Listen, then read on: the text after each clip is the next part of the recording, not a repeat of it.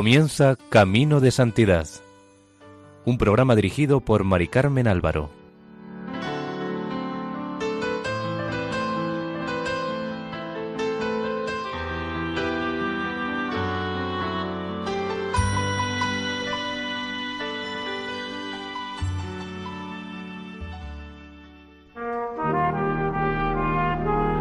Bienvenidos al programa Camino de Santidad, realizado por el equipo de Radio María en Castellón, Nuestra Señora del Lledó.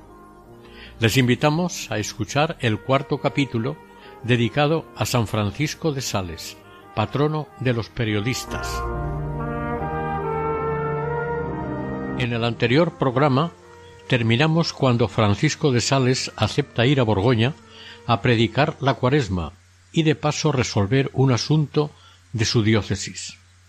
Pensaba, como así fue, que conociéndose ambos obispos resolvería por las buenas el problema del arciprestalgo de Gex.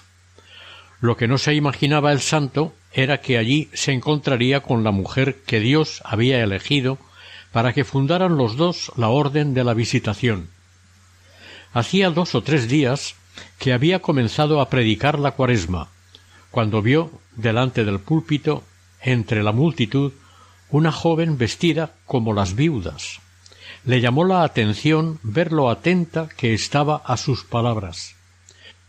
Cuando terminó el sermón, como el joven arzobispo de Bourges, olvidando el proceso que tenían entre manos, llenaba de atenciones a Francisco, éste le preguntó quién era aquella viuda.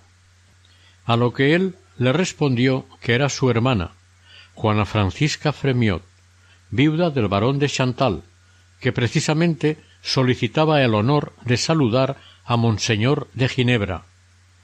Juana Francisca y el barón de Chantal habían contraído matrimonio el 29 de diciembre de 1592 y se establecieron a vivir en el castillo de Bourbilly.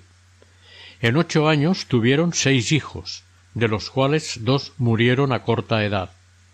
El varón había muerto a consecuencia de un accidente de caza, pero antes de morir su agonía duró nueve días, hizo testamento en el que desheredaba a cualquiera de sus hijos que quisiera vengar su muerte, ya que él perdonaba de corazón a quien la había provocado, y quería que su familia también lo hiciera. Mientras vivió su marido, la baronesa llevó dos tipos de vida cuando el esposo volvía de las campañas militares, ya que estaba al servicio del rey, llevaba una vida alegre y cortesana, y cuando él estaba ausente, su vida era de soledad y servicio. Era entonces cuando ella se entregaba de lleno a la educación de sus hijos y de los niños de sus servidores. Atendía a los pobres que llegaban al castillo y visitaba a los enfermos de los alrededores. Al morir su marido, la gente pensó que no le sobreviviría. Tanto fue el dolor que le produjo su fallecimiento. Lo único que le mitigaba un tanto el dolor era la religión. Se pasaba las noches enteras de rodillas, rezando y llorando, de modo que tuvieron que vigilarla para que por lo menos se metiera en la cama. El amor a Dios, que el amor humano hacia su esposo había reprimido durante tanto tiempo, fue a partir de aquel momento su único recurso. Este amor a Dios fue surgiendo bajo el dolor y comenzó a apoderarse de ella. Contó ella después. La atracción que sentía hacia Dios era tan grande que hubiera querido abandonarlo todo e irme al desierto para servirle más entera y perfectamente, libre de todo obstáculo externo, y creo que si el bien de mis cuatro hijitos no me hubiera detenido, habría huido a escondidas, a Tierra Santa, para acabar allí mis días. Fue entonces cuando hizo voto de castidad. Cuando la señora de Chantal ya fue de Dios totalmente, mientras oraba, la invadía un pensamiento único de Dios, sin razonamientos, poco a poco, con una dulzura que la sorprendía.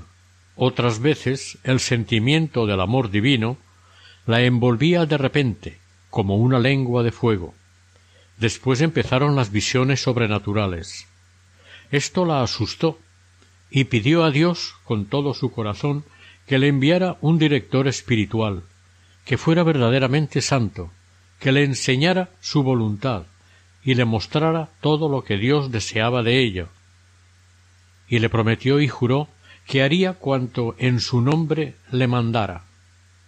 Estuvo rezando, implorando por esto durante dos años, con la seguridad de que Dios se lo concedería. Un día, recorriendo a caballo el pequeño valle de Bourbilly, vio no muy lejos, a la entrada de un bosque, a un sacerdote que no conocía. Era alto, rubio, de porte majestuoso y dulce. Una voz interior le dijo He aquí el hombre en cuyas manos debes poner la conciencia. De pronto desapareció la visión, pero su imagen quedó tan clara en ella que treinta años después, según contaba, aún le veía con la misma claridad que la primera vez. El padre de la señora Chantal, el señor Fremiot, estaba preocupado de que su hija estuviera en el campo aislada, silenciosa y rumiando siempre su dolor, por lo que la invitó a que fuera con sus hijos a Dijon, a pasar el invierno con él, cosa que ella aceptó. Allí unas damas devotas le hicieron grandes elogios de su director, un religioso a quien quiso conocer. Desde el primer momento se dio cuenta de que no era el de la visión, pero como tenía sed de ser dirigida y de obedecer, se confió a él por completo y le abrió su alma. Aquel hombre no la entendió. Permitió que aquella alma, que se iba fácilmente a los extremos y cuyo fervor había que moderar, hiciera cantidad de austeridades como ayunos, levantarse de noche y darse disciplinas de tal manera que la agotaron físicamente, Además, le impuso ejercicios espirituales y meditaciones complicadas que le cansaron el espíritu. Durante los dos años que pasó bajo su dirección, la señora de Chantal sufrió un malestar moral y una angustia continua. Se daba cuenta de que no estaba en buenas manos, pero quería ser fiel a aquel extraño guía que había obtenido de ella el voto de obediencia total, con la promesa de no abrir su alma a ningún otro. Cuando la baronesa de Chantal vio en el púlpito predicando la cuaresma a Monseñor de Ginebra, recordó la visión de Bourbilly. ¿Sería éste el director de su alma? ¿Tendría ella el valor de romper con aquel fraile que la llevaba por una vida espiritual llena de asperezas y sin consuelo para ponerse en manos del dulce predicador? ¿Cómo podría conocer cuál era la voluntad de Dios? Francisco fue invitado a comer en casa del presidente Fremiot, padre de Francisca. En la comida hablaron de generalidades, y aunque Francisca se moría de ganas de hablarle al obispo de la situación de su alma, contuvo su impaciencia por no saber hasta qué punto la obligaba la promesa hecha a su confesor. Al levantarse de la mesa, la baronesa pidió a su hermano que intercediera ante el obispo de Ginebra para que la escuchara en confesión. Pasaron a la capilla y al salir la señora de Chantal apareció tan serena como si un ángel la hubiera hablado. Francisco comprendió que Dios quería que acompañara aquella alma escogida en su camino espiritual hacia una entrega total a Dios.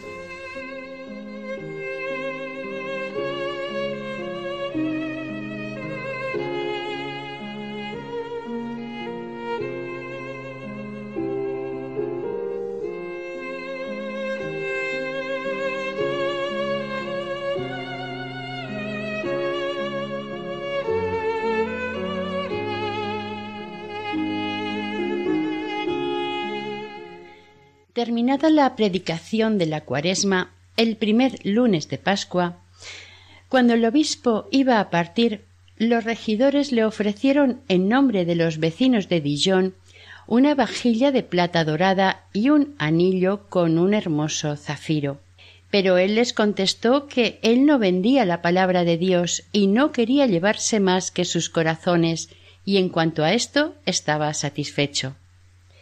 Monseñor de Ginebra y Francisca de Chantal empezaron a mantener una correspondencia abundante en la que ella le abría su alma y él le daba sus consejos y reglas a seguir. Ella le suplicaba al obispo que asumiera su dirección, pero él, preocupado por el voto que había hecho ella a su confesor, dudaba aún. Para deshacer el voto, a lo que como obispo tenía derecho, quería asegurarse aún con largas reflexiones y plegarias de que no actuaría contra la voluntad divina. Pero finalmente, ante tanta insistencia, quiso volver a ver a la señora de Chantal. Para ello aprovechó que su madre, la señora de Boisy, había hecho voto de ir en peregrinación a la abadía de San Claudio, donde estaban las reliquias de este santo abad, célebre por sus milagros.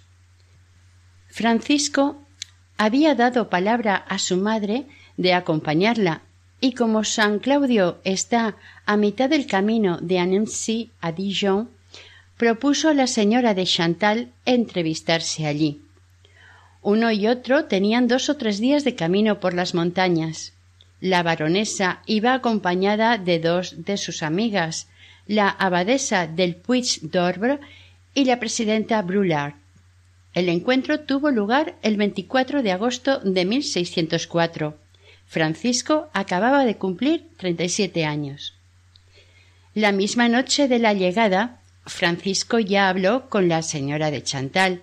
Le preguntó sobre el estado de su alma, desde que él no la veía, es decir, desde hacía cuatro meses, y sin tomar ninguna decisión, se despidió dándole las buenas noches.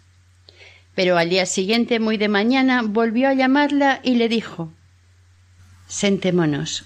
Estoy muy cansado, no he dormido. He pasado toda la noche ocupado en vuestro asunto. Parecía estar, dijo la señora de Chantal más tarde, en éxtasis. Tan recogido se le veía e iba buscando sus palabras, una tras otra, como si le costara trabajo hablar. Es muy cierto, continuó Francisco, que es voluntad de Dios el que yo me encargue de vuestra dirección espiritual y que vos sigáis mi parecer. No os extrañe que haya tardado tanto en tomar esta resolución, porque quería cerciorarme de la voluntad de Dios y que no se hiciera en este asunto más de lo que su mano hiciera. Aquella misma mañana la oyó en confesión, y mientras él celebraba la misa ella hizo voto de obedecerle, y él mismo, después de la elevación, hizo a Dios la promesa de guiar, ayudar, servir y mejorar a adelantar a Juana Francisca Fremiot, lo más cuidadosa, fiel y sanamente posible en el amor de Dios, aceptándola y teniéndola en adelante como suya para responder de ella ante el Señor. Después le presentó por escrito una regla de vida. Rezar el Paternoster Ave María, Credo, Beni Creator, Ave Maris Stella y otras breves oraciones. Le indicó el rezo del rosario cada día, la misa siempre que le fuera posible y el examen que recomendaban ya San Ignacio y Santa Teresa, además de media hora de lectura espiritual por la tarde pero sobre todo le dio una regla de oro de la espiritualidad salesiana. Si os ocurre el dejar de cumplir algo de lo que os mando, no tengáis escrúpulos, porque la regla general de vuestra obediencia es esta, escrita con letras mayúsculas. Hay que hacerlo todo por amor y nada por la fuerza. Hay que querer la obediencia antes que temer la desobediencia. Os dejo en espíritu de libertad, no aquel que destruye la obediencia, que es la libertad de la carne, sino aquel que excluye, que aparta el temor del escrúpulo o de la intranquilidad. Le recomendó la lectura del libro séptimo de las Confesiones de San Agustín para que aprendiera del ejemplo de Santa Mónica. Además le aconsejó que atendiera con dulzura tanto a su suegro como a su padre, procurando pasar el invierno en Dijon con su padre y el verano en el castillo de Montelón con el suegro. Por último, después de otros consejos, termina la carta reafirmando que Dios quiere que os sirváis de mí. Así comenzó una larga dirección espiritual que llevaría a director y dirigida camino de los altares. La diócesis de Ginebra, en la época de Francisco de Sales, era una de las más grandes de Europa. Contaba con 450 parroquias católicas y 130 protestantes. Geográficamente se situaba en Saboya, territorio que actualmente pertenece a Francia, Suiza e Italia. Y tenía tres regiones diferentes la llanura, los prealpes y los Alpes mayores.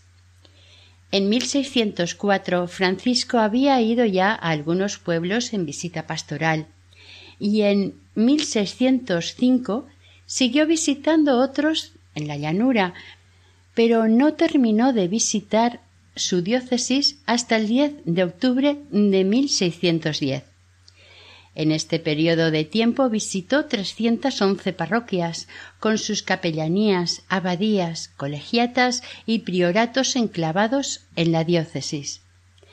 Estas visitas se interrumpían en invierno para reanudarlas en el verano siguiente y eran agotadoras, como cuando visitando los alrededores de Mont Blanc, al subir a las alejadas aldeas se le llenaron los pies de sangre. Cuando llegó al llano tomó un caballo, pero era tal su cansancio que no podía soportar el trote. Se acercaba la noche y los de su séquito espolearon a sus cabalgaduras y lo dejaron solo. Cuando se dieron cuenta, sorprendidos, retrocedieron y el señor de Ash le dijo agriamente que les hacía esperar. Él contestó Querido amigo, es que vamos como podemos. Y su postura era de tal abatimiento y su voz tan humilde que el señor de Ash, cuando tiempo después recordaba aquella escena, tenía remordimientos. Durante este viaje Francisco escribió a la señora de Chantal Estoy bien, querida hija mía, es un pequeño milagro que hace Dios, porque todas las noches cuando me acuesto no puedo soportar el peso de mi cuerpo ni del espíritu de cansado que estoy. Y a la mañana estoy descansado y más contento que nunca. ¿De dónde sacaba el santo esta fuerza? Sin duda, del amor a Dios.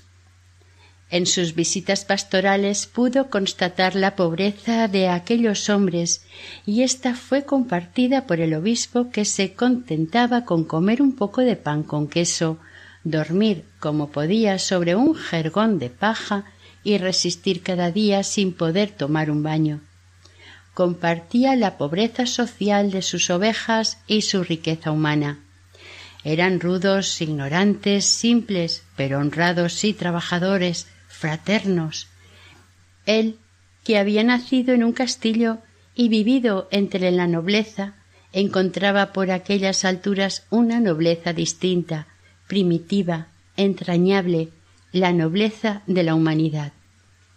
Pero además había mucha ignorancia entre la gente que la mayoría de las veces iba acompañada de un cúmulo de supersticiones. Entre otras cosas, creían que los espíritus vagaban por las alturas, que se peleaban entre sí y provocaban tormentas o aludes de nieve.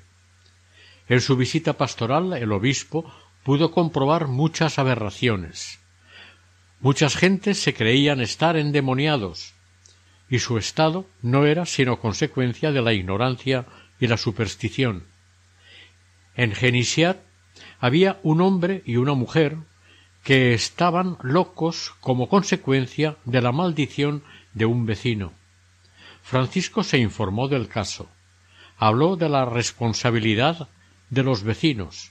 Atemorizó al sospechoso diciendo que no se debía hacer ni desear mal al prójimo. Finalmente habló en secreto con los enloquecidos y después de bendecirlos los mandó a su casa perfectamente tranquilos. Agotado de tanto trabajo en la aldea de saint tuvo que guardar cama. En el cuarto de al lado oyó a un hombre bromeando sobre su aspecto vigoroso, que decía que este santo rollizo tomaba muy a gusto el descanso. El santo encargó entonces a un criado que averiguara quién hablaba así, y cuando le dijeron que se trataba del hijo de un famoso médico ginebrino, le invitó a que fueran a su habitación. Entonces Francisco le describió el malestar que sentía, le pidió consejo y que le tomara el pulso. El ginebrino, abochornado, vio lo débil que estaba y pudo percibir como una ciencia misteriosa en aquel obispo. Además, su aire de confianza y de bondad le pareció tan atractivo que, confuso y conmovido, se sinceró con él. Le dijo, lleno de vergüenza, que por orden de sus ministros le seguía algunas veces para espiar lo que iba haciendo en los pueblos. Al oírlo, el obispo le abrazó afectuosamente y le dijo Hijo mío, yo voy buscando mis ovejas, y vos sois una de ellas. Entonces el joven le suplicó que le aclarara sus dudas y le confió sus prejuicios contra la fe romana. Al día siguiente ambos salieron de Sengras juntos para poder ir hablando y comentando a lo largo del camino. El ginebrino siguió al obispo durante diez días y al décimo abjuró de su fe calvinista. En la fiesta de la Asunción de la Virgen, Francisco llegó a la pequeña ciudad de Samoens, donde le informaron de que ésta estaba llena de divisiones, querellas y odios. Francisco subió al púlpito para describir la muerte de la Virgen. Después, contemplando aquel auditorio atento, destrozado en el fondo del corazón por interminables rencores, exclamó Querido pueblo mío, María muere de amor y nosotros vivimos de odio. Así ella sube a los cielos y nosotros bajamos al infierno. Al pronunciar estas palabras se deshizo en llanto y sofocado por los sollozos, incapaz de seguir, tuvo que bajar del púlpito. Pero ningún sermón hizo nunca más efecto.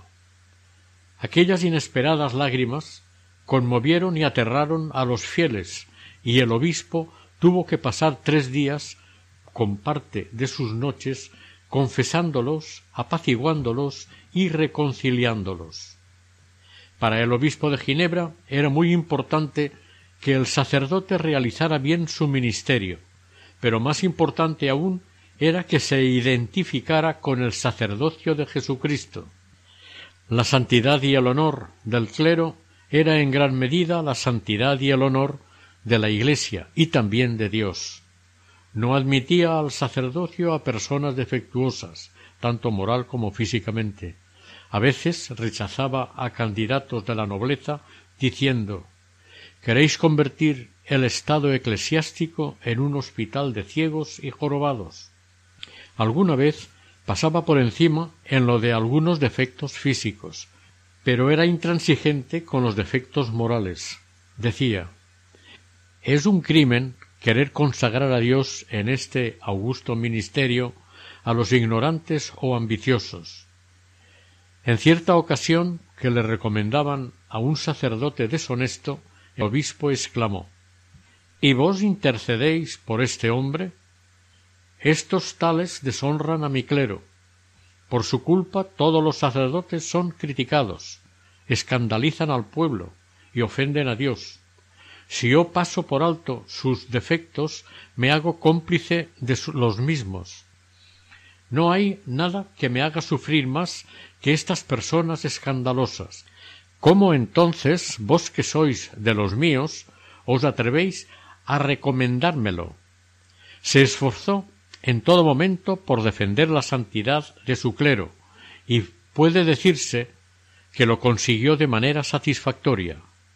Monseñor Camus, obispo de Belay, le dijo en cierta ocasión No creo que haya en toda Francia una diócesis más ejemplar que la vuestra, ni mejor dotada de buenos eclesiásticos y pastores.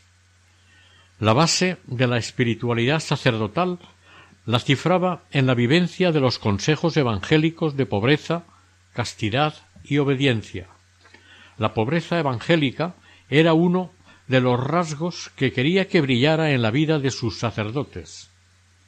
Su lema era muy sencillo, ni más ni menos. El sacerdote debía tener lo suficiente para vivir y desempeñar su ministerio, ni más ni menos. Sobre la castidad decía que debía ser un honor para el sacerdote. A sus sacerdotes les inculcaba que procuraran no hablar con mujeres sino en presencia de otras personas. Prefería prevenir poniendo los cauces naturales a lamentar la tentación. Con frecuencia hablaba del temor casto y lo explicaba así. Es el que procede del amor de Dios y está animado de la caridad. Nos hace temer más la ofensa de Dios que la pena que la sigue. La castidad corporal era el reflejo de una actitud interior de amor a Dios. La señora de Chantal seguía soñando en poder alejarse del mundo algún día, y se lo decía en sus cartas a Monseñor de Ginebra, quien le respondía que tuviera paciencia. En 1606 las carmelitas acababan de llegar a Dijon, y la baronesa fue pronto una habitual del convento que la deslumbró. La priora era la española Sor Ana de Jesús, gran amiga de Santa Teresa, que al morir ésta fue la columna del Carmelo. La baronesa de Chantal pensó que algún día podría muy bien entrar allí, y creyó ver en esto su vocación, pero Monseñor tenía otros proyectos, y contaba con ella para llevarlos a cabo por lo que le pedía que siguiera orando. También él lo hacía, y pedía oraciones a otras personas por esta intención. En el espíritu de Francisco de Sales se iba concretando poco a poco el plan de una nueva congregación. Durante sus viajes había encontrado almas que se le habían abierto, muchas ricas en vida espiritual, maduras para el convento, pero que no se atrevían a entrar en él. En aquella época, tanto en Francia como en Saboya, las órdenes tenían reglas muy austeras, como si en los siglos que se fundaron hubieran visto la santidad en los ayunos, las vigilias y las disciplinas. En general, este rigor había terminado en relajación. Es posible que en el siglo XVI las naturalezas fueran menos robustas que en la Edad Media, pero sobre todo la fe era menos ardiente y hacía insoportables los rigores, la austeridad de un principio. El mismo Francisco lo pudo constatar en sus visitas de inspección y se lo comunicó al Papa en 1606. Sólo se salvaban los dos monasterios de Clarisas, pero asustaban a las naturalezas débiles o un tanto pusilánimes.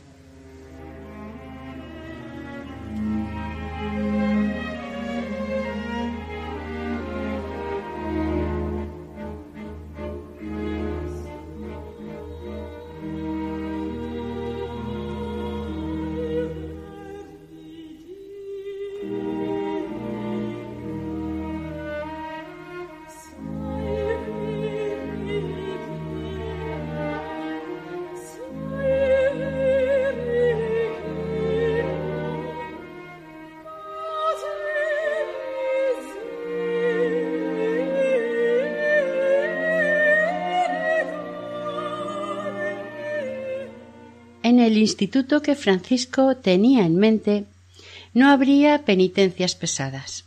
Podrían entrar en él personas de mediana salud y hasta mujeres de edad delicadas o enfermas. todo el rigor se concentraría en la vida espiritual.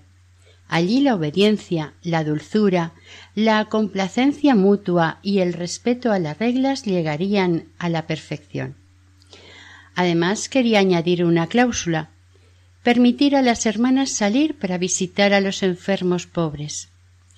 Aquello en el siglo XVII en los Alpes era una novedad inaudita, ya que para las mujeres el entregarse a Dios consistía, en primer lugar, en encerrarse de por vida. Así se observaba la regla. Para poder llevar a cabo lo que proponía Francisco de Sales era necesario un espíritu audaz, y la señora de Chantal era la persona idónea. Era joven, inteligente, con espíritu de organización y de mando. Además contaba con Jacqueline Coste, a la que él seguía confesando regularmente. Esta pobre criada cargada de tareas vulgares, sin que nadie lo sospechara, estaba en continua oración porque todo lo que tenía que hacer lo hacía solo por Dios.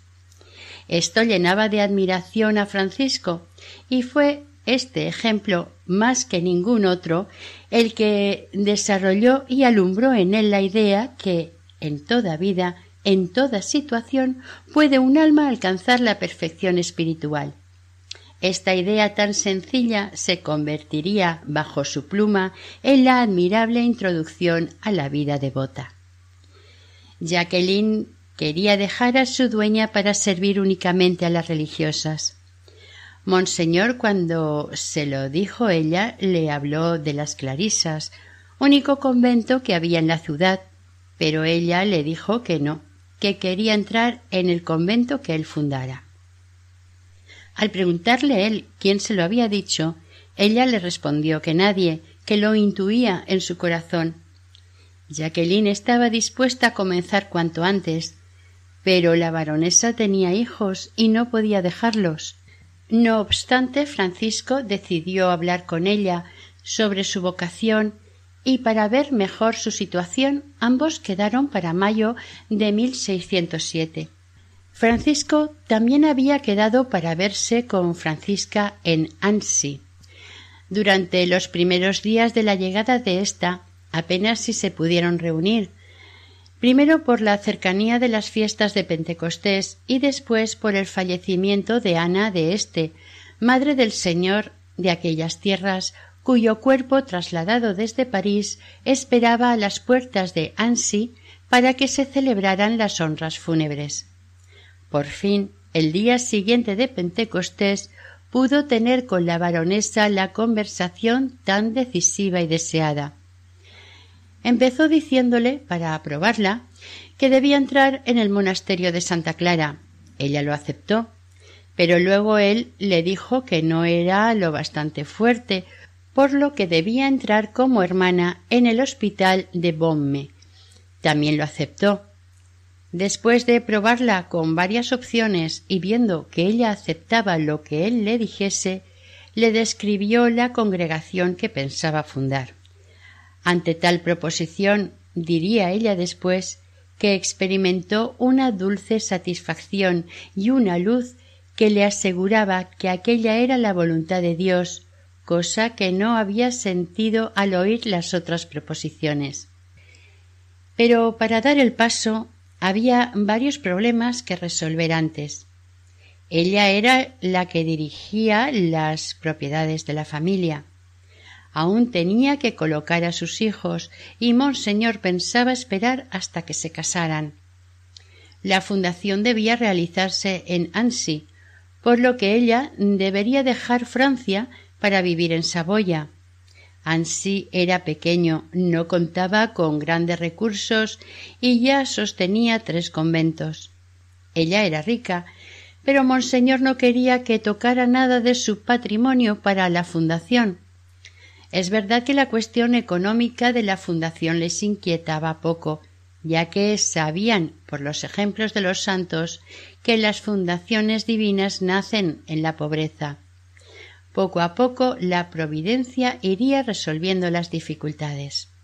Uno de los primos de Monseñor, Claudio de Vidom, señor de Charmoisy, se había casado en París con Luisa de Chastel y se trasladó a Saboya al castillo de Feylut a dos leguas de Annecy. La señora de Charmoisy alternaba la vida cortesana en sus frecuentes viajes a París con la austera vida saboyana. En la cuaresma de 1603, la señora de Charmoisy asistió a los sermones de Francisco en su catedral de Annecy y quedó impresionada por sus palabras. Comprende que tiene que poner en orden su vida mediante la piedad que le devolverá la paz y la dicha. En 1607 asistió a la cuaresma que su primo predicó en Dijon y desde entonces se decidió a ser dirigida por él al tener que establecerse los Charmoisy en Chambéry durante seis meses para asistir a un proceso ante el Senado. Francisco confió la dirección espiritual de su prima al padre Fourier, rector del Colegio de los Jesuitas, sin dejar de mantener una correspondencia intensa con ella, en la que le va enviando pequeños tratados espirituales. El padre Fourier al saber de la existencia de estos escritos, escribe al obispo el 25 de marzo de 1608 entusiasmado. Monseñor, ¿cómo podríamos hacer para publicar el tesoro de la señora de Charmoisy? Opino que habría que revisarlo todo, distribuirlo en capítulos, titularlos y hacerle un prefacio con el nombre del autor para que pueda hacer el bien a mucha gente, todo a mayor gloria de Dios. El obispo, sin hacerse de rogar, le creyó, pidió el manuscrito, le hizo unos pequeños arreglos, lo entregó a un director durante el verano de 1608 y seis meses después apareció el libro en Lyon, la introducción a la vida devota. La obra es un monólogo dirigido al alma que ama a Dios y a la que llama Filotea. Así nació la obra Introducción a la vida devota. Su pobre librito, como él lo llamaba, se imprimió durante su vida más de cuarenta veces. Durante los siglos XVII, XVIII, XIX su éxito no disminuyó. Hoy en día las ediciones pasan de más de mil. Al comienzo de este éxito, la baronesa de Chantal llegaba a Nancy, donde pasó seis semanas de las que apenas sabemos nada el obispo le hizo conocer a Jacqueline Coste, tercera en el secreto, ya que algunos meses después le escribía Jacqueline me gustaba cada día más. La última vez que se confesó me pidió licencia de ir descalza todo el invierno para prepararse, según ella dice, a ser religiosa.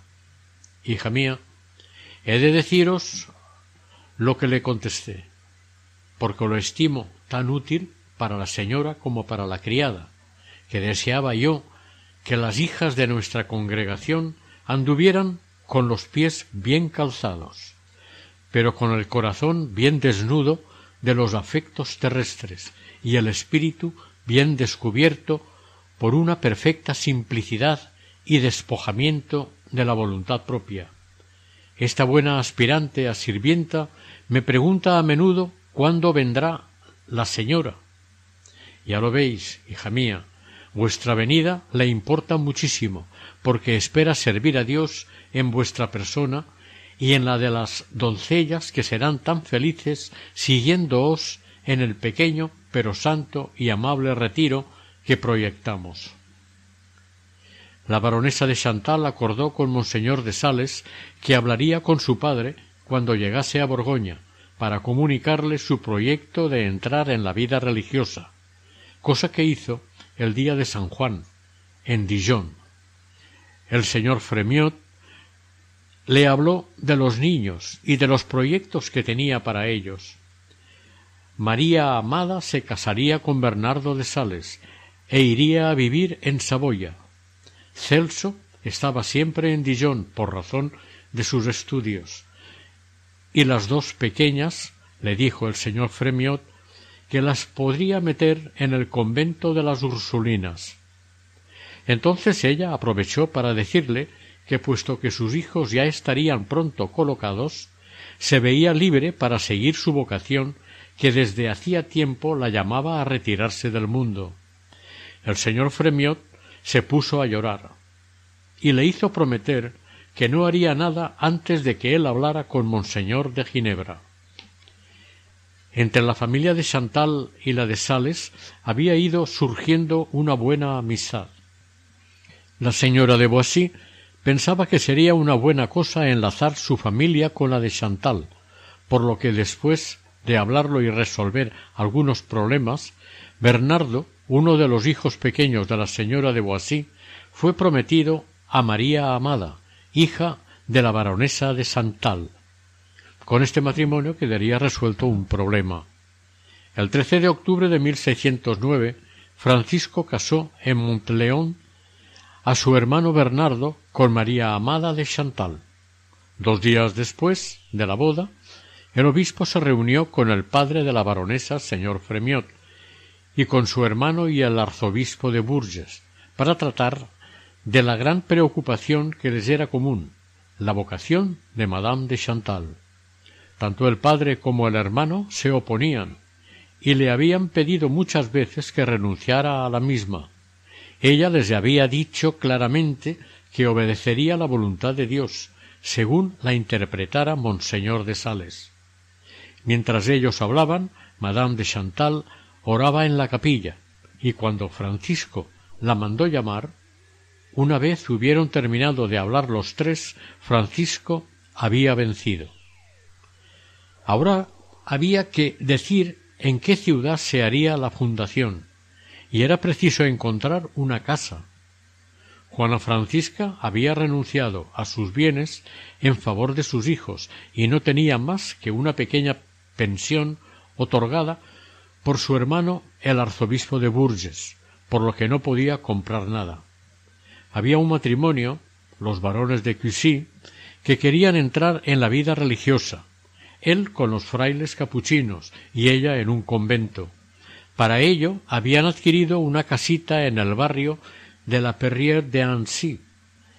La baronesa de Cussy pensaba retirarse a esta casa e incluso pensó unirse al proyecto de la baronesa de Chantal, pero no se decidió por lo que la casa quedó sin destino. Monseñor de Sales pensó que podría ser útil para su propósito, y aunque tuvo que empeñarse, no dudó en comprarla. Conforme se acercaba el día de la fundación, había que ir concretando quiénes acompañarían a la señora de Santal. En primer lugar estaba Carlota de Brechard, mujer de treinta años, totalmente decidida a entregarse a Dios. Su vida había sido un cúmulo de desgracias desde que había nacido, que difícilmente le podían suceder a una sola persona. Había nacido de noble cuna en un castillo cerca de Nevers, y su madre murió poco después del parto. A partir de ahí, una serie de desventuras habían formado parte de su vida. La baronesa de Chantal colocó a Carlota y la invitó a pasar con ella una temporada en Monteleón. Carlota no era guapa, pero sí afable e inteligente, y no guardaba rencor ni amargura a quienes la habían humillado y maltratado. Vivía dedicada a la oración y esperaba entrar en las Carmelitas. Cuando Francisco de Sales fue a casar a su hermano Bernardo y a María Amada, en Borgoña, conoció a Carlota. Tras una larga conversación, Francisco pensó que esta joven, tan probada en la desgracia, podría ser una de las que acompañara a Juana Francisca en la nueva visitación. Otra compañera fue Jacqueline Fabre, hija del presidente del Parlamento de Saboya. Tenía dieciocho años y disfrutaba luciendo hermosos trajes y vistosas joyas. Era una consumada bailarina. Muchos jóvenes se disputaban el honor de su amistad y muchos aspiraban a su mano, entre ellos Luis de Sales. Pero ella no quería casarse ni entrar en ningún convento, pensaba que el mejor de los bienes es la libertad. Sólo le atraía la viudez. Decía si me asegurasen que la persona con quien me casara había de morir a las dos horas, me hubiera decidido a casarme. Desde muy niña gozaba de la amistad del obispo y admiraba sus virtudes. Cuando estaba a su lado, Jacqueline era una devota cristiana, pero alegre como unas castañuelas y algo irreflexiva. A los diecisiete años, estando bailando en Chambéry, mientras se sentía admirada de todos, de pronto le vino una inspiración que la hizo palidecer. Pobre Jacqueline, ¿qué recompensa recibirás por estos pasos rítmicos que das con tanta atención? ¿Qué fruto esperas recoger después de oír decir Qué bien baila, señorita? En un momento reconoció la vanidad del mundo, la frivolidad de la vida y lo efímero de los goces de la sociedad, y comprendió que ella estaba destinada a otro género de vida. Jacqueline, a sus dieciocho años, sería otra compañera de la señora de Chantal. Otra Jacqueline que ya hemos mencionado con anterioridad se unió al pequeño grupo Jacqueline Coste. Esta no era noble ni culta ni joven, pero quería servir a Dios en la persona de la señora de Chantal y las demás hermanas. A comienzos de junio de 1610, las tres amigas, acompañadas por Jacqueline Coste, se instalaron en su pequeño monasterio. La noche anterior a la fundación, la señora de Chantal sufrió grandes angustias. Veía ante ella a su padre, a su suegro cargados de años, que invocaban la venganza del cielo sobre ella que, por una supuesta vocación, los había abandonado. Le parecía que no tenía derecho a haber dispuesto de sí misma, que el obispo se equivocaba, que ella debía volver inmediatamente a Borgoña, y le venían a la cabeza medios para hacerlo sin quedar en ridículo. Santa Teresa también había experimentado la misma tentación en el primer convento que fundó.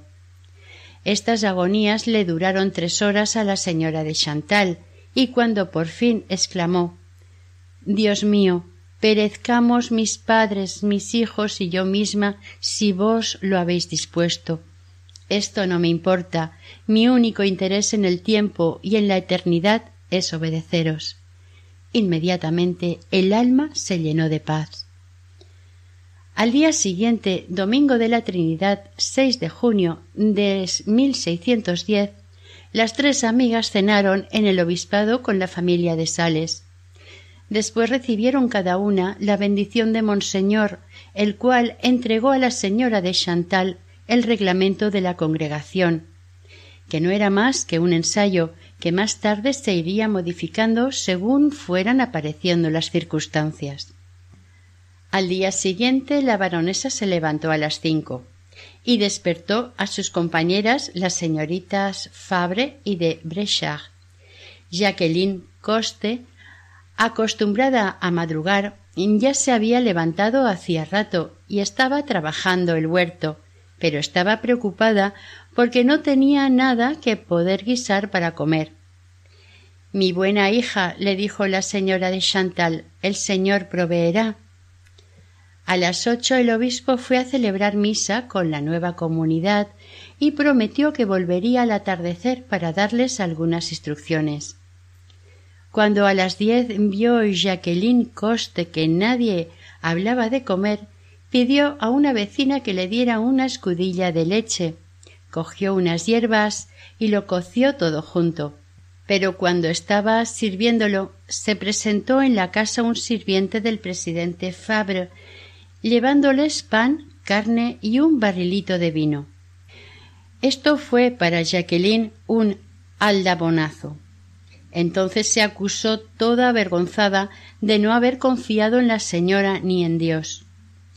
Aquel día, cuando Monseñor volvió a ver a sus hijas, les dijo que prescindieran de los nombres de señora y señorita.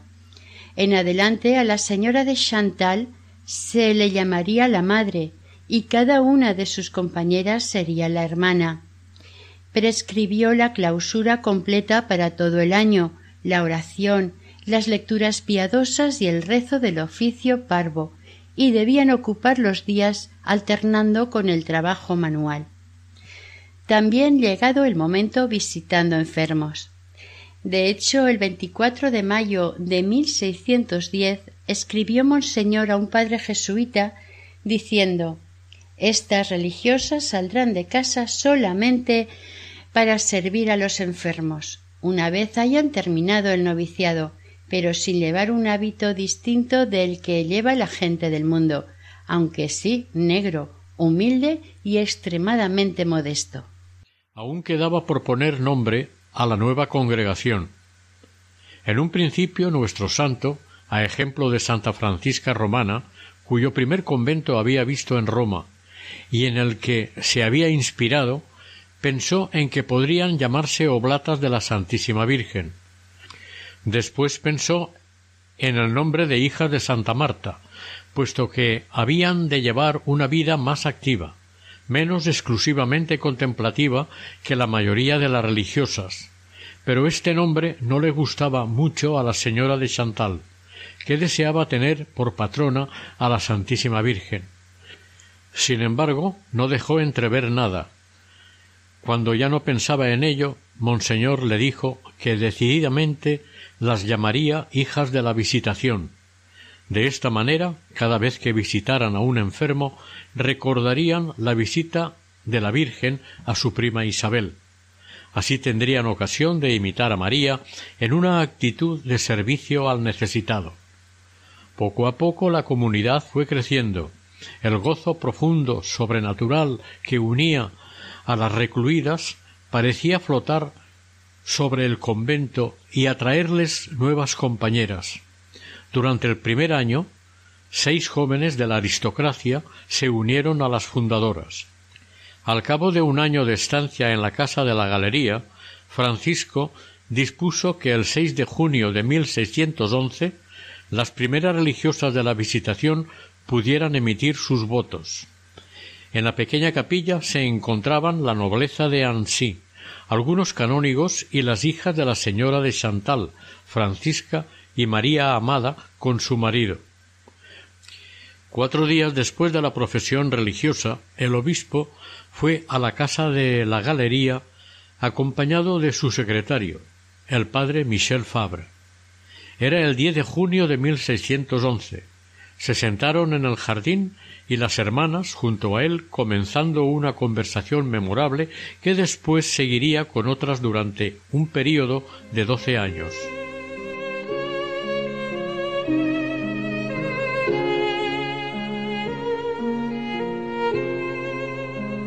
Oración Señor Dios nuestro, tú has querido que el santo obispo Francisco de Sales se entregara a todos generosamente para la salvación de los hombres.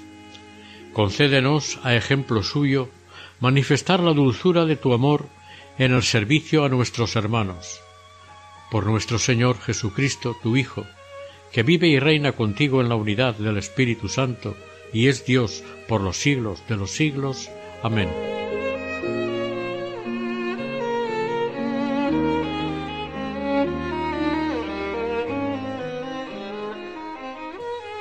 Finaliza aquí el cuarto capítulo dedicado a San Francisco de Sales, patrono de los periodistas, dentro del programa Camino de Santidad, realizado por el equipo de Radio María en Castellón, Nuestra Señora del Lledó. Deseamos que el Señor y la Virgen nos bendigan.